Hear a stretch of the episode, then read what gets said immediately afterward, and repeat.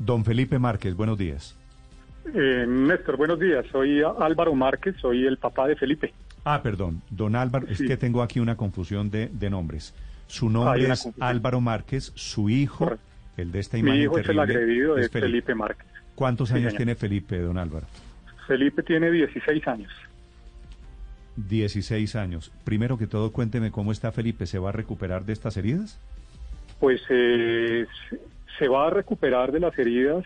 Eh, yo creo que las heridas físicas tienen, eh, tienen su proceso de recuperación, que será lento. está pendiente de una posterior evaluación por, por cirugía de otorrino, porque pues tiene una ruptura del tabique nasal y, y tendrá que ser llevado a cirugía. Pero más allá de eso también están las heridas eh, psicológicas. No, las otras, las que, duran toda la vida. Las que duran toda la vida y las cuales son eh, son eh, son difíciles de, de, pasar. Don Álvaro, ¿en, qué colegio en qué colegio estudia Felipe? Mi hijo estudia en el gimnasio Vermont. En el Vermont. Sí, señor. ¿Y, le, y lo agredieron los muchachos del English? ¿Por qué? Mire, ellos, ellos se encontraban en una, en una reunión, en una fiesta, en un apartamento muy cercano a la Reina Sofía. Eh, los hechos ocurren en el Patán, pero lo que tengo entendido por lo que me cuenta mi hijo es que estando dentro de esa reunión tuvieron ya un primer altercado y mi hijo y sus amigos deciden devolverse para el apartamento de uno de los amigos que vive al frente del parque. O sea, la distancia entre, un, entre los sitios de, donde salieron los agresores, acá debieron tomar un carro y es aproximadamente de 10 cuadras. Pero, pero a ver, don, don Álvaro, le pido que me explique. Ellos estaban en la reunión. En la reunión se produce el primer choque, el primer desencuentro entre, entre estudiantes de dos colegios. Exactamente. En una reunión se produce un desencuentro. Y, entonces su hijo y los compañeros, los compañeros de su hijo del Vermont deciden irse del lugar. Correcto, correcto, deciden irse del lugar. ¿Y estos, los otros, los del English, van a perseguirlos? Y estos del, del English conocen la ubicación, porque debo ser eh, franco en decirle que se enviaron la ubicación de donde estaba mi hijo. Esa ubicación salió del teléfono de mi hijo. ¿Y eso cómo lo saben, don Álvaro? Pues porque mi hijo me lo comentó y uno de los muchachos me mostró me dijo, mire, es que ellos nos enviaron la ubicación, a lo cual yo le dije, usted tomó la decisión de ir a donde estaba mi hijo. Usted pudo haber dicho, no voy. La ubicación que se le haya enviado mi hijo y sus amigos no excusa que ustedes hayan tomado un, carro premeditadamente. ¿Y su hijo por qué, le, y su, hijo por qué le envió la, la ubicación a los otros? Hombre, eh, Néstor, porque seguramente estaba la cabeza caliente y la mente caliente. O sea, básicamente eh, estaban, buscando camorra. Pues eh, sí, pero el evento inicial en el primer apartamento ya había pasado y eso ya era un hecho resuelto. Entonces, claro que se siguió, pues el, mandar la, la ubicación pues no constituye un, delito y tampoco justifica el ataque, pero, puede, puede ser tomado como una incitación. ¿Todos estos eh, muchachos, su hijo, Felipe, los demás, son más o menos 15, 16 años? Sí, correcto, Néstor, así es. Todos tienen entre 15 y 16 años. ¿Y usted eh, conoce a algunos de los implicados? Mire, eh, después de recibir a mi hijo golpeado aquí en el apartamento y llevarlo a la clínica Reina Sofía, la patrulla de la policía va a buscarnos al hospital, a la mamá y a mí, y nos dicen que tienen a los muchachos eh, en el apartamento de donde salieron, de donde pidieron el Uber, porque la persona del Uber, al ver la agresión y cuando llegó la policía, les dijo que él lógicamente había reconocido y conocía el sitio de donde había salido el carro. La policía va hasta allá, toca la puerta, obliga a bajar a los muchachos y llama a sus papás. Ese es el contacto que yo tuve con los agresores y con los papás de los agresores. Pero es decir, usualmente cuando terminan en estas garroteras los muchachos ya se conocían de antes, ya venía un problema de antes. No, no, no, no se conocían, no se conocían. El relato de mi hijo es que no se habían visto, eh, no se habían visto. ¿Y usted sabe qué origina todo este problema? No, no sinceramente. Eh, uno de ellos decía que era que habían dañado algo dentro del apartamento cosa que yo le respondí y si lo dañaron, ¿por qué no me llamaron a mí? Yo vengo y respondo lo que tenga que pagar económicamente, pero pues es que eso no justifica la agresión. O sea, no hay ninguna manera aquí, y estoy de acuerdo con el, con el padre Linero, que las agresiones desde ningún aspecto son justificables y en ninguna proporción son justificables. Eh, y eso es el llamado y del, de lo que estamos haciendo, de poner en conocimiento de, de los medios y de la sociedad esto. señor Felipe, mire, también se ha, se ha dicho que estos jóvenes estaban... Álvaro Márquez, nuevamente, José Carlos, perdón, por favor. Perdón, don Álvaro, discúlpenme. Eh, también se ha dicho que estos jóvenes estaban armados, que habrían amenazado también al conductor de ese Uber. ¿Esto, esto es cierto? ¿Lo pudo comprobar usted?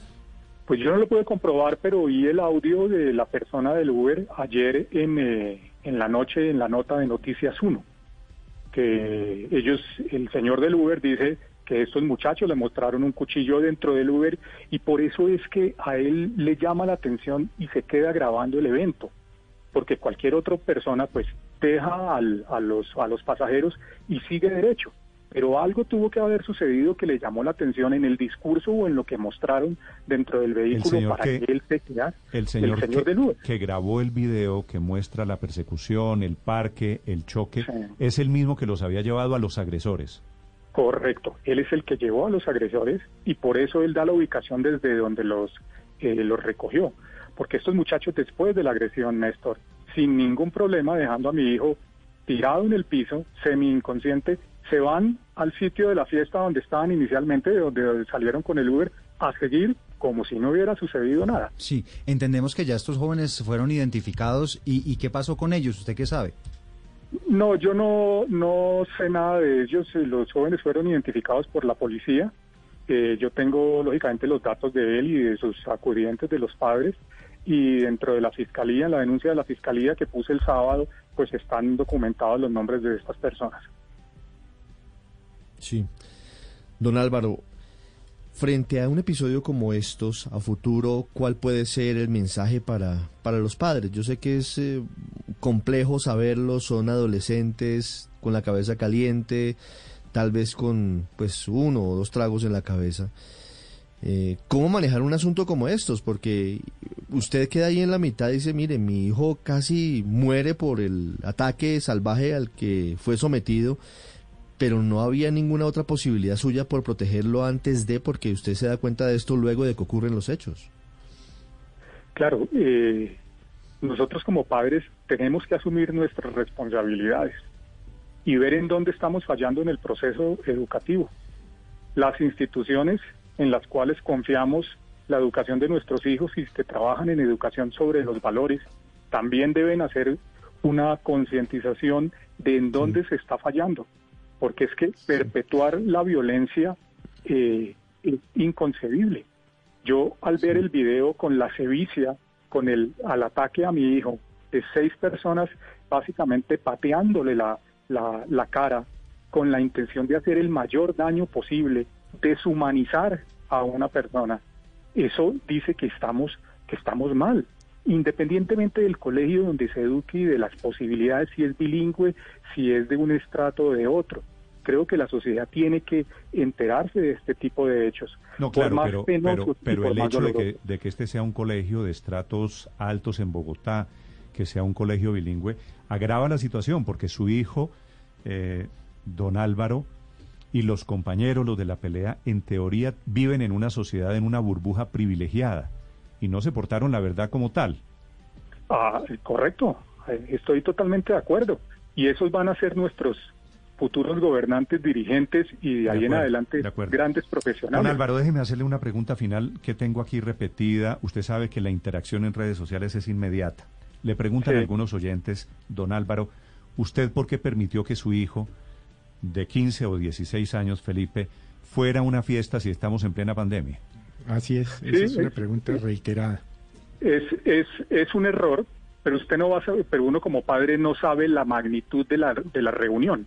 Como pueden ser tres, los muchachos se vuelven, en vez de tres, se vuelven veinte.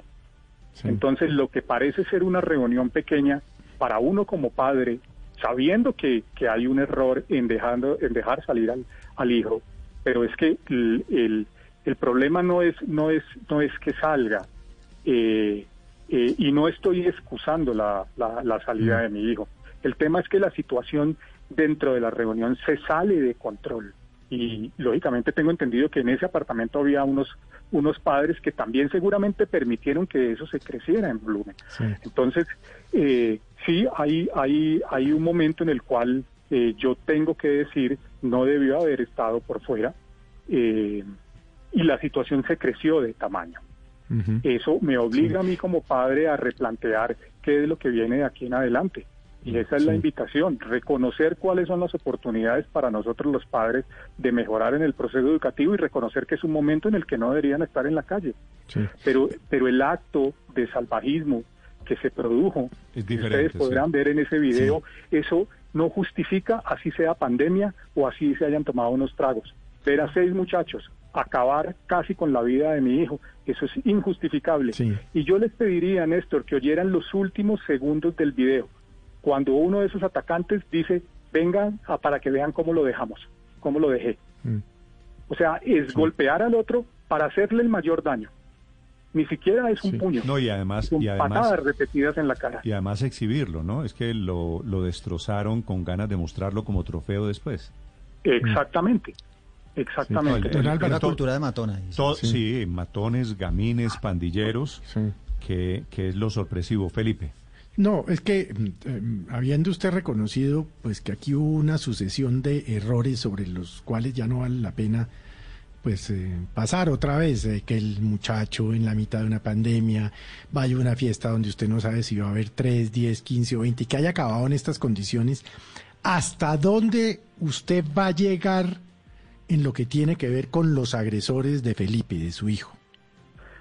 Eh, Felipe, mire, eh, creo que estamos en una en, una, en un país que tiene leyes, en una sociedad de derecho, eh, y serán las instancias judiciales las que determinen cuál va a ser eh, la, la condena. Yo no estoy hablando aquí de ni de una condena económica. Lo que me diga un juez de la República, que es eh, la sanción moral, ética, económica y con un proceso de perdón y de reconciliación es lo que se hará. Aquí yo lo que persigo es poner al tanto a la sociedad del riesgo que tienen nuestros hijos cuando los dejamos en esta situación. Pero no sé qué vaya, no sé qué vaya a suceder. Yo instauraré, estoy instaurando unas, unas, eh, unos procesos eh, jurídicos eh, y serán los jueces lo que, los que determinen qué es lo que viene dentro de la, dentro de la pena. ¿Procesos jurídicos eh, por qué? ¿Qué tipo de denuncia piensa poner usted? Pues hay una denuncia penal por eh, lesiones personales. Es que la incapacidad de 50 días para una persona habla habla del daño del, del daño. Y, y yo les yo, y yo les comento, pues yo soy soy médico eh, y como médico ver a mi hijo desde la desde la óptica de médico el daño que le hicieron es gigantesco. El, cuando uno recibe a una persona con este tipo de lesiones da cuenta de la sevicia con el que fue atacado. Entonces, lo que sea desde la parte civil o desde la parte penal, eso lo estaremos viendo en el transcurso de estas semanas. ¿Usted es médico con qué especialidad, doctor Márquez? Yo soy endocrinólogo, soy endocrinólogo internista. Sí. ¿Cuántos hijos tiene usted, doctor Márquez? Tengo dos hijos. Sí. ¿Y el otro mayor o menor? No, es una, una niña menor. Sí. Déjeme hacerle una pregunta personal antes. Dígame. En su casa, después de esto, ¿usted vuelve a dejar salir a Felipe? Néstor, posiblemente no.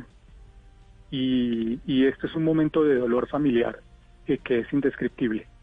Eh, esto obliga a replantearnos y obliga a hacer eh, un, un acto de falla y de reconocimiento, tanto en mi familia, propiamente de mi hijo y seguramente de las, de las familias que han eh, estado involucrada, de los hijos que han estado involucrados en esta, en esta situación. Yo en este momento, eh, y lo hablé con mi hijo, no lo quiero ver en la calle, porque es que hay casos que ustedes, mediáticos, que ustedes ya lo han conocido eh, y que no han terminado bien. Una patada, un golpe en la cabeza y mi hijo estaría, el día de ayer lo hubiéramos estado velando. Entonces, eh, en este momento pues hay un dolor familiar y lo que menos quiero es exposición nuevamente para mi hijo. Álvaro Márquez es el médico, el padre de Felipe. Ojalá Felipe se recupere pronto. Gracias por atendernos y por estas reflexiones, al fin de cuentas, doctor Márquez. Gracias. A ustedes, un feliz día. Muchas gracias.